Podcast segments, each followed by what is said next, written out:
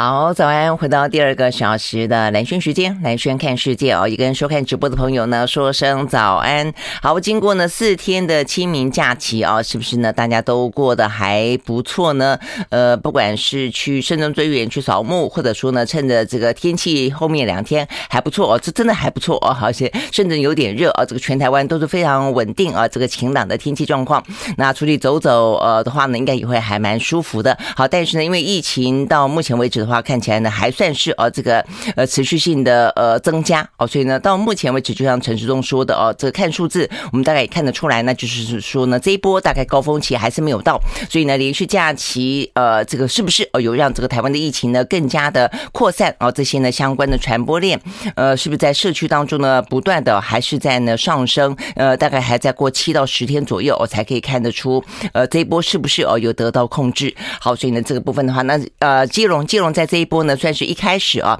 爆发开来的。那他们呢，终于在经过了差不多十几天之后啊，在昨天呢。从一开始的什么类普筛，然后呢，呃，这个基隆模式，到最后呢，呃，这个名字叫做什么爱心筛检啦。我觉得这个名字真的是非常的混乱啊。那但是呢，呃，不论如何，讲到最后的话呢，原本是希望三十几万、三十六万啊，这个全部都筛，但但是呢，现在看起来似乎呢，呃，这个量能可能也不够，然后呢，呃，这个人数哦可能也不够。那在这个指挥中心的评估底下，也觉得不需要到哦，每一个都强制筛啊。所以呢，昨天呢，开始陆陆续续呢。发送哦，说总共要发送十三万多剂哦，这个快筛，所以大概是三分之一左右哦。希望透过比较像是样本取样的概念，了解一下呢，这个目前的基隆到底呢染疫状况怎么样？那事实上呢，在昨天筛了之后啊，这个详细数字还没有，但是我看媒体报道已经有传出来说呢，零零星星哦，已经开始有自己测出来是阳性的了哦。那所以呢，代表的就是说，呃，无症状感染者在基隆目前看起来每一天。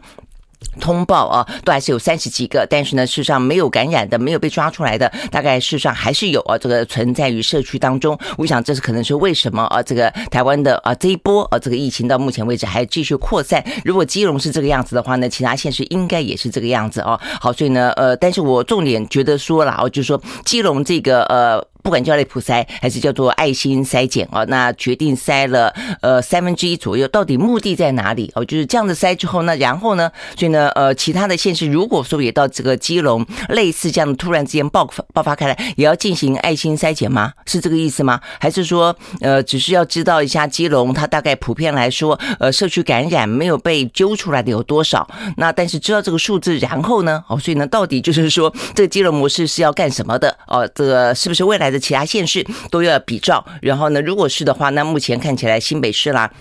呃，这个呃，桃园桃园市，呃，台北市哦，这些地方好像看起来，呃，人数也慢慢的在增加当中。那是不是也要开始去发放这个爱心的筛检呢？哦，所以呢，这个中央指挥中心哦，可对于相应的模式，可能要这个说清楚一点了哦。那这个今天只是在讲到呃相关的啊，这个台湾的染疫，昨天是两百一十六起啊，这个本土的案例嘛，哦，所以呢，这这陈时中说高峰还没有到哦，但是呢，未来的话呢，如果说要采取真正的啊，跟病毒共存的话呢，很可能会呃不需要去加加严啊其他的相关的防疫措施，那么呢就要要呃试着要去准备啊。如果说是轻症在家隔离的话呢，是一个什么样的状况？这个大概来说是昨天啊比较呃指挥中心讲到的新闻。好，所以呢今天只是在呃一开始的时候想到先讲一下，待会呢这个讲到疫情全球的相关数字之后，我们还会跟大家说一下相关的重点。那今天呢出门的时候呢，呃希望。大家呢，经过了四天啊，这个。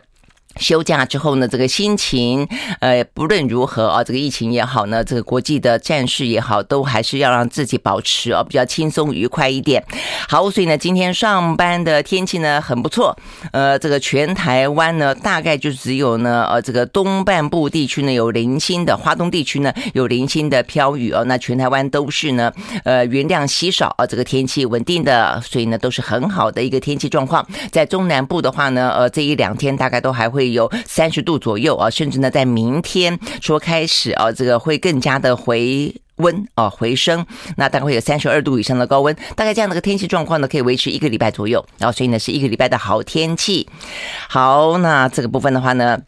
好天气的话呢，呃，这个早晚温差也还是大了。那另外的话呢，春天啊，这个在清晨的时候呢，会有一些局部呃雾，会影响到能见度哦，所以这些部分的话呢，还是要稍微注意一下。啊，这大致来看是有关于今天啊这个天气的状况，就是说一整个礼拜呢都算是呃晴朗稳定的一个天气状况。那但是的话呢，在呃目前看起来，在南海到菲律宾啊东方海面上，说是会呃目前是有热带扰动的呃迹象。那这个热带扰动的话呢，当然，如果说在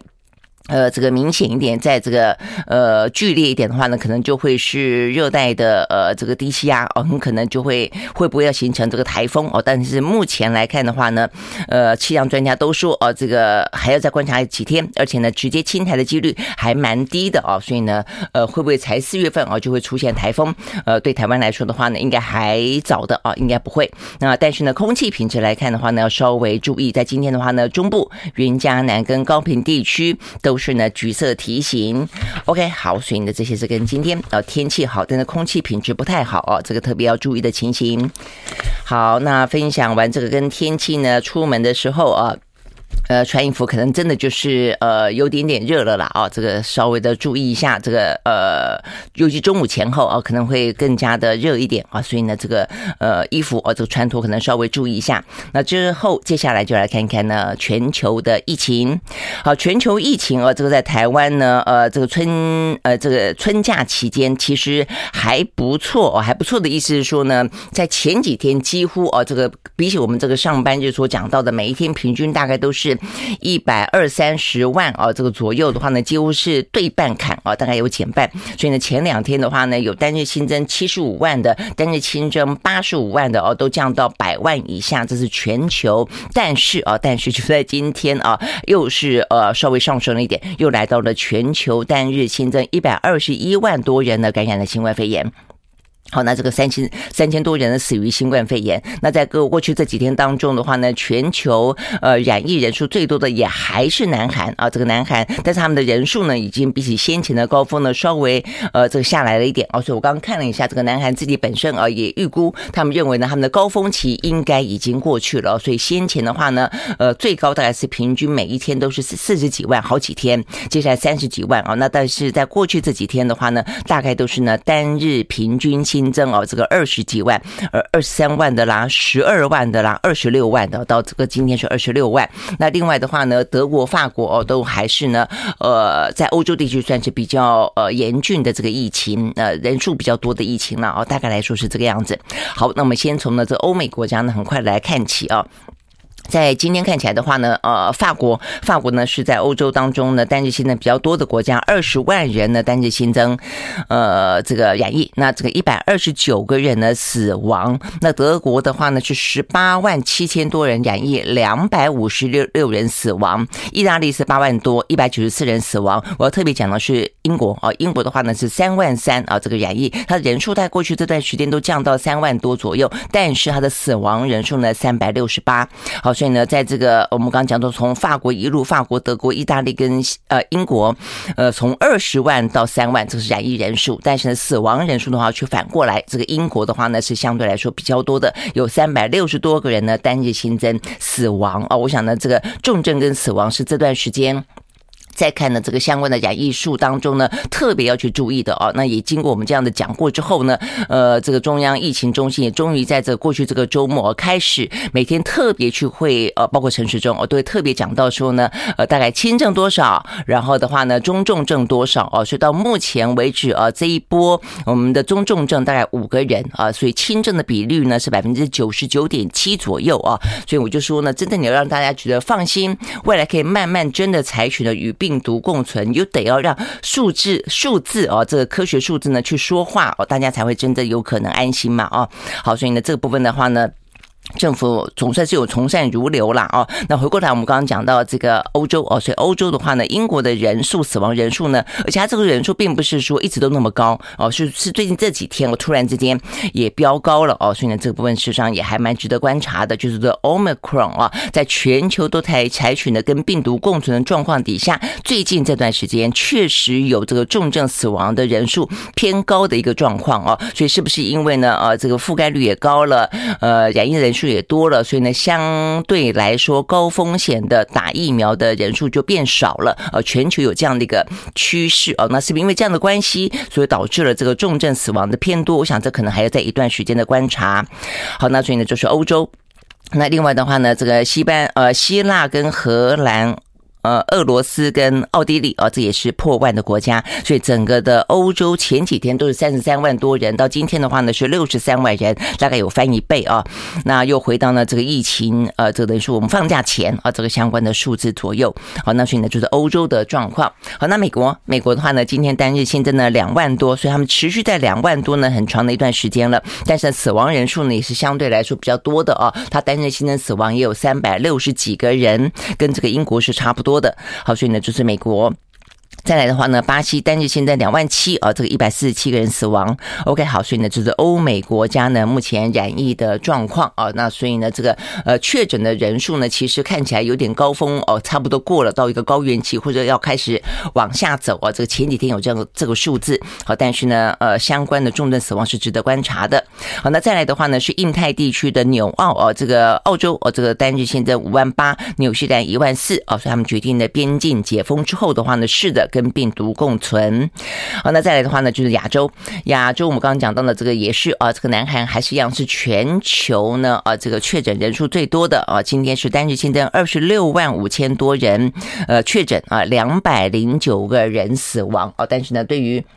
呃，这个南韩来说的话呢，他们现在呃并没有要去呃改变他们的防疫的措施哦，意思就是说呢，他们认为高峰期应该已经是过了，而且最近这几天蛮明显的有在下降当中，但是还是维持在呢呃他们的防疫的最高等级，呃，就疫情啊虽然最高等级，但是呃防疫的措施是放松了啦啊，不过他们说呢，考量到秋冬季节又要来了，呃，担心会要大流行，所以呢，打算要去打。第四季啊，所以呢，就是目前南韩的状况。回到兰萱时间啊，所以我们刚刚讲到这个疫情呢，在亚洲地区啊，这个南韩的话呢，还是呃，这个目前看起来染疫人数最多的啊，但是他们认为呢，高峰期已经过去了啊，那所以呢，但是为了要应应啊，这个接下来现在才四月份啊，但是呃，确实啦，哦，可能如果说呃，转眼嗯，一下子可能这个秋冬季节又是可能呃，这个相关的病毒好发啊，这个比较活跃的时间的话啊，这个很可能包括呢呃，就是天气冷啦啊，这个关窗户啦等等等啦，哦，所以他们考虑呢。呃，要开始呢，来呃要求打第四剂，好，所以呢，就是南韩的状况。那越南的话呢，呃，偶尔报，偶尔不报哦。那这个通报的时候，如果有的话呢，是呃今天像今天的数字啊，是五万四。呃，比起先前的话呢，动辄十万以上呢，也是啊这个下降了一些啊，所以看起来的话呢，高峰期应该也过了。那越南也是采取呃这个呃放宽边境啊，欢迎呢更多的人到越南去观光旅游哦。所以呢，这个大家都是的啊，用不同的方式呃，能够来振兴。经济啊，来回到呢这个日常的生活。好，那日本的话呢是三万三，但是日本的话呢，先前他们认为他们的高峰期啊。在先前的呃这个高峰降来下来之后，现在又有点回升了哦。但是这个回升的话呢，目前看起来啊，这个东京都似乎呢已经开始啊出现了比较缓和的迹象啊。他们这个最新的呃调查看到呢，比起上个礼拜的同日，大概呢减少一成左右啊。这个等于是单日新增大概七千例左右啊。但是呢，七天七天平均呢还是呢高过于前一周哦。所以目前呢呃可能还要再观察一阵子啊。但是看起来的话呢，也是应该算是。是相对缓和一点了。好，那另外的话呢，泰国单日现在两万一。那在亚洲呢，还有破万的国家是土耳其、马来西亚跟以色列，大概都是一一万多了哦。那另外的话呢，很明显缓和下来的呢，就是新加坡跟香港啊。这个香港的话呢，已经剩下了每天单日新增三千两百多。那新加坡的话呢，一度破万，现在也是掉到了六千多哦。所以呢，整个的亚洲，呃，先前等于是此起彼落嘛，在这个。欧美先起来之后呢，稍微缓和，接下来是亚洲起来。那亚洲目前看起来的话呢，在先前的高峰呃之后的话呢，现在剩下目前看起来呢，南韩也过了，然后呢，日本啊还在观察中，所以呢比较明显的话呢，还在飙升中的呃，就变成是台湾哦，跟这个中国大陆了，就是我们比较关切的了哦。好，所以呢，这刚才讲到了这个香港是往下走的，中国大陆的话呢，呃，在今天的数值是单日新增，呃，他们有分两种啊，就是说有。呃，这个症状的跟无症状的，呃，有症状的哦，个这个是一千两百呃三十五啊，这个听起来好像还好，但是真正无症状感染者通通加进来的话呢，呃，中国大陆今天的确诊人数是一万六千五百九十个人啊，所以呢，这个数字也不算少。那重点是呢，还还在持续的上升当中，尤其上海啊，这个一万六千多个无症状的感染者当中，呃，一万三千多个就在上海啊，所以呢，上海的话呢，有症症状的通报是两百六十八，听起来还好，但是呢，加上无症状的话呢，就到一万三千多人了。好，所以呢，整个的呃上海显然的经过了不管是浦东的四天、浦西的四天，呃，显然的并没有把这个疫情给掌控住。所以呢，目前看起来的话呢，上海也还没有呢，如他们所说的呢，解除封城，呃，并没有度过愚人节，也并没有度过呢这个清明节。好，所以目前看起来。呃，其实啊，这个中国大陆的目前的疫情呢，还在严峻的掌控当中。上海的啊，这个本土的呃，这个病例呢，因为在上升，他们自己也说还在高峰期啊，所以呢，并没有完全过去啊，所以呢，在昨天他们进行了全市的普筛，那这个证据就叫做普筛了。他们调来了呃两万呃五万多个采检的人员，然后呢，设置了两万多个呢裁剪站。啊，所以呢，呃，在昨天的早上八点左右，完成了全市两千五百六十六万人哦，大概就是几乎是台湾的比台湾人口还多哦，就完成了哦这样的一个普筛了哦，所以呢，因为这样的筛的关系，所以很多的无症状感染者呢，通通被筛出来了哦。我想这也是为什么他们说。呃，这个呃人数啊，这个无症状感染者破万的原因哦，那所以呢，目前的疫情就还在呃运转当中，他们希望呢能够把它通通抓出来哦，那避免呢就来阻断传播链哦，所以到目前为止的话呢，呃，这个中国大陆还是采取这样的方法呢来进行相关的控管了啊。那我想这个部分的话呢，跟我们分析过了，呃。今年一整年啊，是中国大陆的政治年啊，所以在这个部分的话呢，维稳很重要。那另外一个的话呢，当然也跟他们的疫苗有关啊。他们的科兴跟国药其实呢，在呃防重症跟死亡这方面的话呢，算是还蛮有效的。就数字来看，但是就防护力来看的话，就是说被穿透的状况，其实相对来说，比起啊这个 mRNA 的疫苗，他们自己也有相关的研究，相对来说防护力是比较不足的啊。我那我想这是为什么他们可能很担心，如果说一下。爆发开来的话呢，虽然哦，这个不会有很大规模的重症死亡哦，但是呃，这个染疫下去的话呢，可能不得了哦。那所以呢，这个部分对他们来说，就还是啊，这个维持呢呃清零啊这样的一个政策哦。所以包括他们的呃，算是副国务。呃，委员吧，叫孙春兰的啊，这个前两天也到了啊，这个上海去坐镇啊，所以呢，也就是这样的一个坐镇底下进行了全市的普筛。好，所以目前看起来的话呢，呃，上海持续的封城当中，那这个过程当中，当然因为虽然是轻症啊，也还是采取隔离，所以他们呢就是准备了很多的啊，方舱医院也好啦，病床也好啦。哦，那这个部分的话呢，呃，在昨这几几这几天了哦，引起了比较大的争议是，呃，连小朋友哦都被隔离，那而且呢。亲子啊，一家染疫分开隔离啊，那有那种一两岁的小朋友，呃，自己一个人孤零零的在医院啊，你知道，因为现在大陆也是少子化的关系啊，所以呢，呃，父母亲呢对这些宝贝啊不在自己的身边呢，都非常的担心，甚至愤怒啊，所以呢，造成了上海呢过去这一两天舆情哗然啊，所以因为这样的关系啊，他们呃在昨天也进行了相关的调整跟通融，本来是说了啊，就是说父母亲得要染疫啊，就确定是阳性才。可以跟孩子一起隔在同一呃呃同一室啊来进行隔离，就搞得呢呃更炸锅呃，甚至呢网络上面就有说，那我要怎么样可以快速的得到呢 COVID-19？啊，所以呢，这个状况让呃，这个最新的通融的状况就是说呢，阴性的家长也可以设法呢陪伴啊，来照顾孩子。所以呢，这个整个来讲啦，就是对对于上海来说，压力是非常的大的哦。那所以呢，对于呃中国大陆来说的清理，也不断的在调整他们呢的一些防疫的措施，让他尽可能的可以在严峻的过程里面还有一点点人性化。好，那另外的话呢，上海呃上海之外，长春跟吉林啊，也说封城二十六天了，连连春耕都受到影响。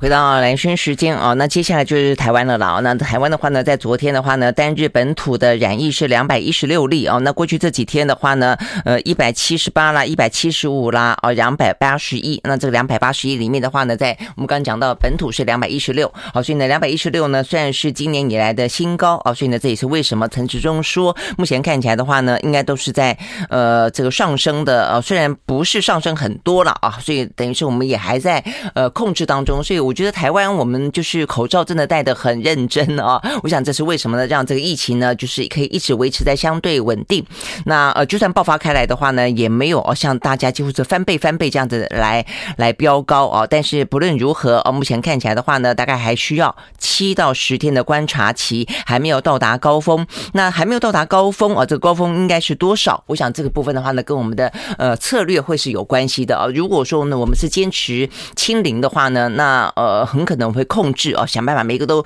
查出来。高峰的话呢，可能不会很高。那呃，但是这个对于整个的呃这个经济跟我们的日常生活的压抑哦，就会来得非常的严重啊。那已经两年多的疫情了，我还可不可以撑得下去？呃，这也跟我们上个礼拜在聊到说呢，其实我们的出口哦虽然非常的畅旺，但是我们的呃这个内需，我们的服务业其实呢受创很深，压力也非常的大啊，这个市场有关的。好，但是如果说呢不要动态清零，采取跟病毒共存的话呢，那么呢我们就会用一个，即便是疫情上升，但是我们的防疫措施也不会啊这个加强，甚至呃还考虑呢是不是呢包括呃居家隔离的时间啦等等要缩短，呃甚至是不是要开放边境啊像这样子这个部分。那如果是是的话呢，很可能我们就必须要去预估我们的高峰会更高哦。那所以我想这是为什么呢？这一两天。我们的防疫中心开始在准备病床，去计算啊，这个大概需要到多少病床的原因啊。如果说我们呃真的是，就先前我们也讲到了，就因为我们的政府啊，这个嘴巴都说呃要跟病毒共存，但是策略来上看啊，都是说都是在清理哦，所以我就说其实真的很矛盾啊。那呃上礼拜我在节目上面也是这样说，在上电视节目啊，那我看接下来的话呢，柯文哲跟侯友宜跳出来啊，就是质疑说，确实啊，这个政府的矛盾政策重。重点不在于说你的说法跟做法矛盾而已，而是说相应接下来的话呢，各个地方政府啊要采取的防疫措施，呃，到底该怎么做啊？包括我们就说病床要准备多少，然后的话呢，隔离的天数是怎么样啊？等等，呃，要不要普筛啊？要不要就是包括你要准备多少的？呃，这些快筛剂啊，甚至包括说，如果说你是要跟病毒共存，全世界大部分呢就准备重症啊，就是说想办法重症清零了。所以呢，准备重症的负压隔离病床这件事情是重要的。那另外的话呢，准备相关的呃这个病就是抗病毒药啊，这个是重要的。就是说呃，等于是可以去治疗啊，而不是在事前打疫苗，而是治疗疗的这抗病毒的药物也是重要的哦。那这部分都会影响到我们的整个的策略方向。那 OK，所以呢，在这个状况底下，连续几天啊，这个呃两大啊两大县市长啊的逼问，呃，目前呃这个政府的说法啦，就是创创了很多也是新的名词，什么新台湾模式啊，这个是呃这个孙正昌说的。那陈时中的说法就是呃，在他怎么讲的？就什么在在呃什么在防疫的呃在轻松的心情底下嘛，积极防疫啊、在正正常的生活底下积极防疫，是不是？大概来说，只是这个这个用字遣词啊，都被搞混了啦啊！但是意思听起来啊，意思听起来，我觉得他们有往啊要跟病毒共存的方向啊来呃部署了啊，所以呢，这是为什么这几天呃，包括在昨天啊，这个陈中释出啊一个说法，就是说呢，如果我们单日新增到达一千五百例的话呢，正在评估呢轻症在家隔离这样的一个状况哦，那所以接下来如果要轻症在家隔离的话，也会要。需要有一些指南，呃，家里面必须要是一个什么样的状态才可以在家隔离嘛？啊，那所以呢，呃，这公卫专家也特别提醒，呃，他们认为这个方向，如果说我们要采取跟病毒共存的话呢，在家隔离会是一个必须要大家做好的准备，尤其政府要有的政策。嗯，但是这也要确定台湾的重症到底是多少。呃，有些国家的话呢，其实在家隔离隔离到最后变成重症。哦，所以你还是要再去送医院。那如果这样子的话呢，就不宜在家呢，哦，重呃这个隔离。那到目前为止的话呢，台湾的呃轻重症，所以这也是我在说，他必须要去做进一步的公布哦。所以连续几天了啊，这陈中也都有去强调，呃，这个轻重症啊，讲到说我们的轻症啊，这个还算是多，九十九百分之九十几。那重症的话，目前只有五个哦。那这五个的话呢，呃，中间有一个死亡。那呃，在昨天增加一个中度的啊，这个是六十几岁的女性啊，那她是呃加住入呃住进加加护病房吧啊，她血氧浓度下降，下降到百分之九十到九十二啊，但是用了瑞德西韦之后的话呢，生命迹象是稳定的啊，所以后来没有住加加护病房，但是在隔离中。那前两天的话呢，是一位二十几岁的，这个比较特别，二十几岁中中度的啊这个。染疫的症状，那他的话，因为是有慢性病，OK，好，那所以这几天啊，这个方呃，这个指挥中心都有啊，特别去公布有关于目前呢，呃，这个染疫当中轻重啊这样子轻中重啊这样的一个症状的分别，也让让大家比较了解一下啊，这个整个台湾就算染疫的数字往上走啊，但相对来说无症状跟轻症的也还是多啊，所以呢，如果这样子的话呢。政府的方向哦，看起来的话呢，会比较放松。所以当他去预估到单日新增一千五的话，你就要有心理准备哦。就是说，现在单日新增才两百一十六哦，所以政府可能会放宽，让他到我们要去承担呃单日新增可能一百五哦，甚至呢呃，在公卫专家的预期当中，如果台湾要跟病毒共存的话，每一天可能会单日新增一两万人哦。那这样子的一个状况，但是重点那是就都都是呃轻症无症状。那都是类似感冒这样的一个症状，但是呢，所以在这个同时，第一个我们刚刚讲到抗抗病毒药物，哦，可能针对一些重症的高风险的老人家，第一个疫苗要足够，第二个相关的治疗的药也要足够。我想这两个是除了病床之外，哦，可能必须要去准备的。OK，好，所以呢，大家再来看，这是有关于。呃，台湾的情况了，但是虽然我们刚刚讲到说呢，看起来啊，这个政府呢，呃的方向像是要比较跟病毒共存哦，但是呃，在说法上其实都还是不是很清楚了啊。这个总统府到昨天还在讲说清零跟共存要取得平衡哦，但是这个是什么意思？哦，就是说，呃，政府都用这种很模糊的，我觉得感觉上像是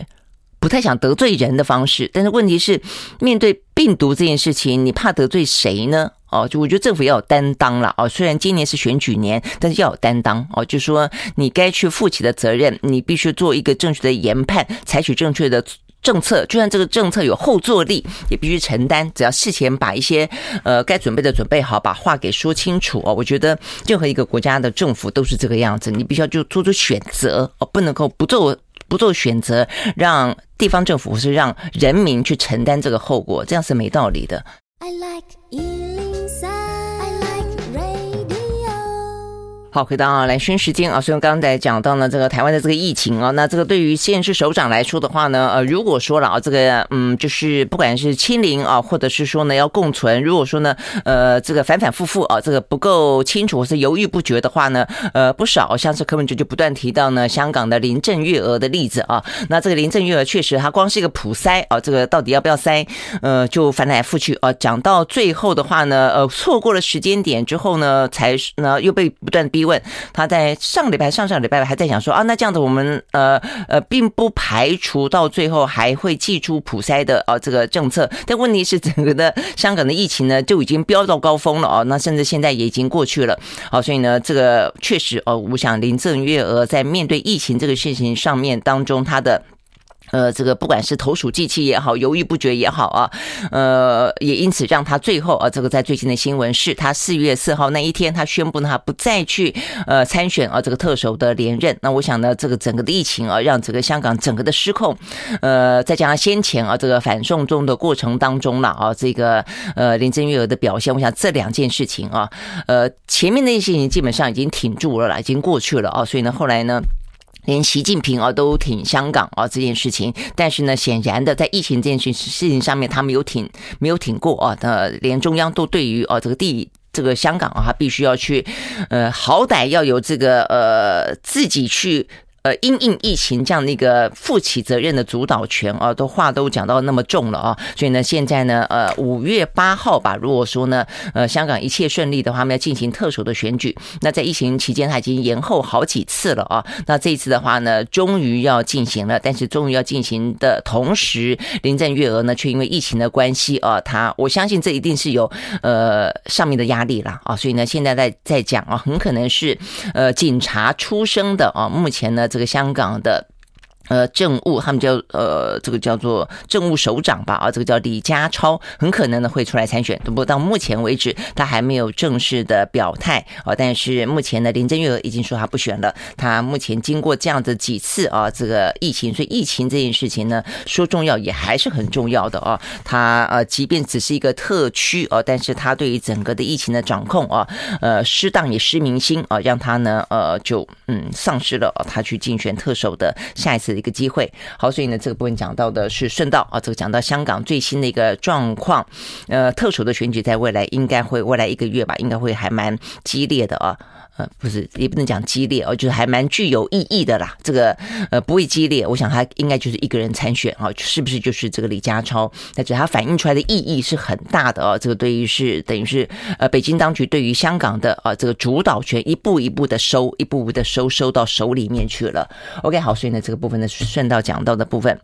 好，那接下来的话呢，就看看呃，这个国际当中的这个欧美股市，还有呢，就是俄乌最新的一个状况。好，在昨天的话呢，欧美股市呢都是下跌的，相当程度的反映了一件事情，什么事情呢？就是跟俄乌之间的关系，呃，这个战事有关。那就是呢，呃，在嗯基辅啊，它附近有个叫布查啊，布查啊，这个镇被收复了之后的话呢，赫然发现呢，中间有四百一十具的平民的尸体啊。呃，这个等于是散布在各个地方，有些地方是群聚在一起，有些地方的话呢是散落。那有些部分的话呢，看起来全身焦黑哦，有些部分的话呢，还像是被行刑式的从后脑勺啊这样子枪击。好，所以呢，这个部分的话呢。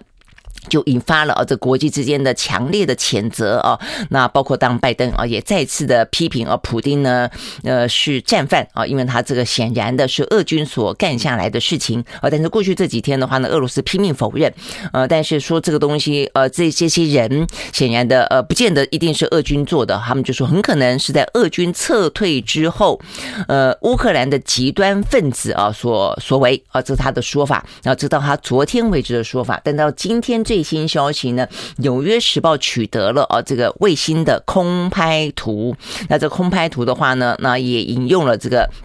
美国的军方将领的说法。他说呢，这些空拍图看得出来，呃，在俄罗斯的军队还在占领布查这个镇的时候，这些尸体就已经存在了。所以不是如俄罗斯所说的哦，说是你撤退之后哦，这个才突然之间出现尸体的。好，那这个部分只是再次确认，但是呢。应该对呃美国跟欧洲来说，掌握的情报应该就是俄罗斯所犯下来的了哦。那所以现在来看的话呢，呃，这个美欧我都打算呢，对于俄罗斯采取更严厉的经济制裁。好，那所以呢，这个更严厉的经济制裁的话呢，就导致了我们刚刚讲到欧美股市呢下跌的一个最主要的原因。那目前看起来什么样的制裁呢？呃，在说法当中了啊，包括呃这个欧盟。呃，跟美国、跟七大工业国组织，也就是 G7，都打算呢祭出呃对俄罗斯禁止所有啊这个相关的新投资。那另外的话呢，欧盟还打算禁止呢俄罗斯的煤炭进口。那另外的话呢，针对啊其他的能源，也在考虑是不是啊，因为这样的一个嗯惨无人道的暴行，在这个法国的财政部长的说法当中啊，他说呢，在俄罗斯故意屠杀乌克兰的平民的证据浮现之后，他想。相信欧盟的全体二十七个国家有完全的决心要对俄罗斯展开制裁，而且呢，可能就不只是呃煤炭而已了，包括呢天然气跟石油，即便他们的依赖很深，但现在的话呢，因为这个暴行的出现，都让他们应该有更多的决心啊，想要付诸行动啊，这是说法上了啊。那是不是真的会？我想这个部分的话呢，就要看看他们呃最后怎么样宣布了。那再来的话呢，要禁止大部分的俄罗斯的货车跟船只进入欧盟等等哦，用这些我们刚刚讲到的这些做法啊，正在讨论中，要来回应俄罗斯呢在乌克兰所犯下的战争罪行。然后呢，还包括了哦，这个拜登也说了哦，他就说他在未来这段时间。呃，他会呃，这个等于是要协助啊，这个呃国际之间啊，要让啊这个国际法庭啊能够对俄罗斯呃针对乌克兰所犯下的战争罪啊来进行救责，所以显然他手上是会有一些证据的，呃，所以呢，他的意思是说他会提供这些相关的市政啊，来嗯这个想办法啊来救责，而且呢在。这个礼拜会宣布呢加码制裁俄罗斯的方法，那 OK，所以呢这些部分是属于经济上的制裁。那另外的话呢，在外交上面的话呢，欧盟各个国家从四月四号，呃，就是我们的妇幼节那天开始就已经驱逐了一百五十多个俄罗斯的外交人员。好，所以呢这些部分呢导致了欧美股市呢都是大跌的。我们休息了，再马上回来看看这个相关的指数。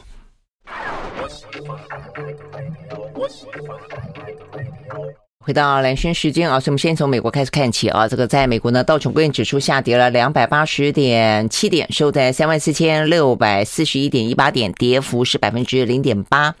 纳斯达克指数下跌三百二十八点三九点，收在一万四千两百零四点一七点，跌幅是百分之二点二六。S&P 五百呢下跌百分之一点二六。另外呢，费城半导体跌了百分之四点五三。好，这是美国股市。那欧洲的三大指数啊，这个法国是下跌百分之一点二八，呃，英国跟法国，呃，跟德国是，诶，我看看啊，嗯，英国涨，对对，那德国跌，跌了百分之零点六五，法国跌了百分之一点二八，哦，所以呢，就是英国也是先跌后涨，哦，所以呢，这个英国的话呢，最后是上涨的，好，但是呢，油价呢，在昨天呢也是下跌，呃，就是也是涨涨跌跌啊，这个纽约部分的话呢，最后是跌了百分之二点。呃，一五收在每桶一百零一点零三块钱美金。伦敦布兰特原油下跌百分之一点六五，收在每一桶一百零五点七五块钱美金。好，那虽然这个油呃这个油的期货价格是下跌的，但是呢，天然气的价格呢，在昨天呢飙高了，涨了在百分之六左右啊。好，那那包括煤煤炭啊，煤炭的话呢，说考虑。呃，这个禁止进口嘛，所以呢，这个煤炭的呃价格在昨天也一路上涨到了一个月来的最高点啊。好，所以呢，整个的能源价格总而言之哦，就是越来越承压，可能不只是在油的部分啊，这个天然气的部分，现在连煤煤炭啊，可能都出现了一些呢很很大的压力，都会随着这个俄乌的战事啊，开始呢会有一些。呃，这个改变吧，哦，那所以就要看最后啊，这个欧盟宣布的状况怎么样。刚才我们讲到了，法国的财政部长认为，呃，二十七个国家应该有更大的决心，要采取一些呢更大的啊这个制裁的行动。那确实是啊，这个昨天呢，泽伦斯基他在安理会呢这个发表演说啊，所以一路演说到了安理会去了啊。那他这个安理会上面特别的，当然就是呃描述了啊这个有关于基辅呢逐渐的附近呢收复了一些失土，但却。赫然发现呢，呃，这个陈尸哦，这个片野的状况，然后跟安理会呢痛陈哦，有关于俄罗斯的暴行。他说呢，这个布查的暴行只是呢俄罗斯罪行的一个例子而已。他强调呢，国际之间绝对必须要对俄罗斯问责才可以啊，所以他强烈建议要设立呢战争法庭，以战争罪来审判呢俄罗斯当局跟军队。那不过我们今天有讲到过说呢，真的要符合战争罪哦，其实还挺还挺复杂的。而且呢，在过去的例子里面，你要去审判呢，呃，这个军事将领可能简简单一点，他直接呃这个下令就在战场上。你要去证明政治高层他跟战争的本身的罪行，他的什么样的政策导致了啊这个尸横尸成遍野，这部分的话呢，可能要有更多的证据啊。好，所以呢，这些部分的话呢，都会涉及到普丁哦，是不是能能够真正啊被大家认为啊这个能够以战犯啊这样的一个呃身份啊来。来这个被被就责哦，可不可能？而且重点是可不可能抓得到等等啊？但不论如何，我觉得态度当然很重要了啊。所以呢，泽伦斯基要求啊，这个针对呢俄罗斯哦，要采取这样的一个行动啊。毕竟呢，不查哦，这个相关的一些呃照片、影片出来，真的啊是让大家看了以后非常的呃，觉得会非常的愤怒啊。连中国大陆啊这段时间一直试着在呃俄乌之间维持某个程度程度的呃中立啊，他他都在啊这个消息看到这个影片出来。之后啊，连中国大陆方面驻联合国的代表，因为泽伦斯基的安理会演演说嘛，呃，这位将军都说啊，这个画面的呃跟相关的报道令人非常不安啊。不过他强调，呃，必须要核实哦，就是必须要有证据了哦。那我想，我这是呃《纽约时报》他也公布了一些呃取得的哦这个相关的卫星照片，看起来呃应该是哦有这个证据可以去证明的哦，所以这件事情会是后续哦蛮重要的发展。那也因为这样的关系哦，看起来呢，泽伦斯基的态度在谈判的这件事情上面来说，就显得更加的呃。呃，来的嗯，姿态来的更更高了，这个条件来的更加的严峻呢。所以对于谈判来说，坦白说，呃，不查证啊，这个相关的影片释出之后啊，对于这个俄乌之间谈判呢，呃，等于是形成了更大的啊这些压力，蒙上了更多可能呢，呃，我觉得进展上面可能会来得更加的缓慢了吧？啊，泽伦斯基呢强调他克里米亚的领土呢寸土不让啊。目前的话呢，我们之前就分析过。领土一定是双方的深水区啊，这个对于目前来说，泽伦斯基呢很难退让，但是对于这个呃普丁来说，很难对他的呃人民去交代他为什么发动这场战争啊。但是因为呢，啊我们刚刚讲到这个布查镇的关系啊，所以呢，有关于克里米亚寸土不让这件事情，泽伦斯基讲的更白了啊，呃更强调了啊，所以他昨天呃在接受土耳其的啊这个媒体访问的时候呢，指控了俄罗斯的暴行，而且强调要承认克里米亚是俄罗斯的领土。土这件事情，呃，绝对不可能啊！说绝对不可能。他说呢，呃，我们不打算啊给他我们的土地啊。他说这件事情从头到尾都是乌克兰坚定的立场，而且他说呢，国际法也都是这样子认定的。OK，好，所以呢，这个部分呢是来自于俄乌啊，目前我们看得到的一些呢最新的状况。那当然，对于呃这个全世界来说的话呢，呃，俄乌的情况也有一些连带的效应啊。第一个效应啊，这个其中一个效应啊，在今天的最新的新闻是，美国呢宣布对台湾呢在再次军售，二月份的时候呢，美国才对台湾军售一亿美金左右啊。这一次的话呢，又给我们了这个九千五百万，也是接近一亿左右的军售啊。不过这个军售不是卖直接的武器啊，它是。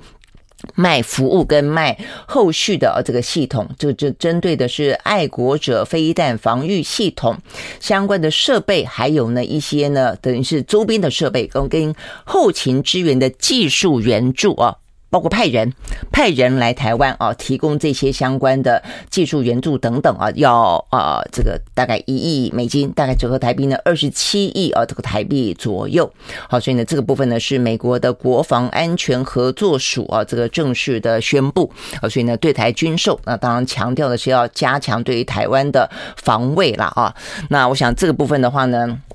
就是嗯，不断卖武器嘛哈，我想这部分的话呢，经过俄乌的战事，台湾的民调也反映出来，我觉得大家也越来越清晰。他们虽然不断卖我们武器哦，就像当初卖给乌克兰一样，但是呢，呃，在他们内部的民调当中哦，要支持台湾的声音啊，事实上是还蛮多的哦，这部分是很很确实。但是呢，要直接派兵到台湾，依旧啊，这个大概百分之十到百分之十八左右这样的个民调而已哦，很低哦，就直接直接派兵还是很低哦，所以呢，不断的武装台湾，提提供。源源不绝的武器给台湾，就像他提供源源不绝的武器给乌克兰一样啊，那等于是所有的人都在提供武器给呃。当事国，那当事国的话呢，就付出呃这个人命跟呃这个家园全毁的代价。我想这个就是很明显摆在眼前的事实了哦。那我想对台湾来说，嗯，一方面当然被乌克兰的团结啊这个抗抗战啊所鼓舞，但另一方面的话呢，对于你要不要选择这样的一个战争的局面，尤其我们很可能是一个当事国来说的话，我觉得也。呃，我认为啊，也应该越来越清楚。好，所以呢，这是一个啊，这个在台湾啊这部分的话，显然的，美国持续的对台湾呢加强了呃这个军备的提供。那再来的话呢，美国跟英国跟澳洲啊，这个最新消息说他们呢组成的三方安全伙伴关系，将宣布共同去发展极音速跟反极音速跟电子战。的军力，因为这一次的话呢，俄罗斯发啊发射了一个极音速飞弹啊，所以呢这个部分的话呢，所以他们三国也说要共同研发进一步的研发，以及研发反基因速飞弹等等啊，所以未来的嗯全球，包括先前欧盟也说他们要加强他们的东翼哦，这个东边的呃这个战力，全球都越来越去加强武装，但是希望的当然是避战是最重要的吧。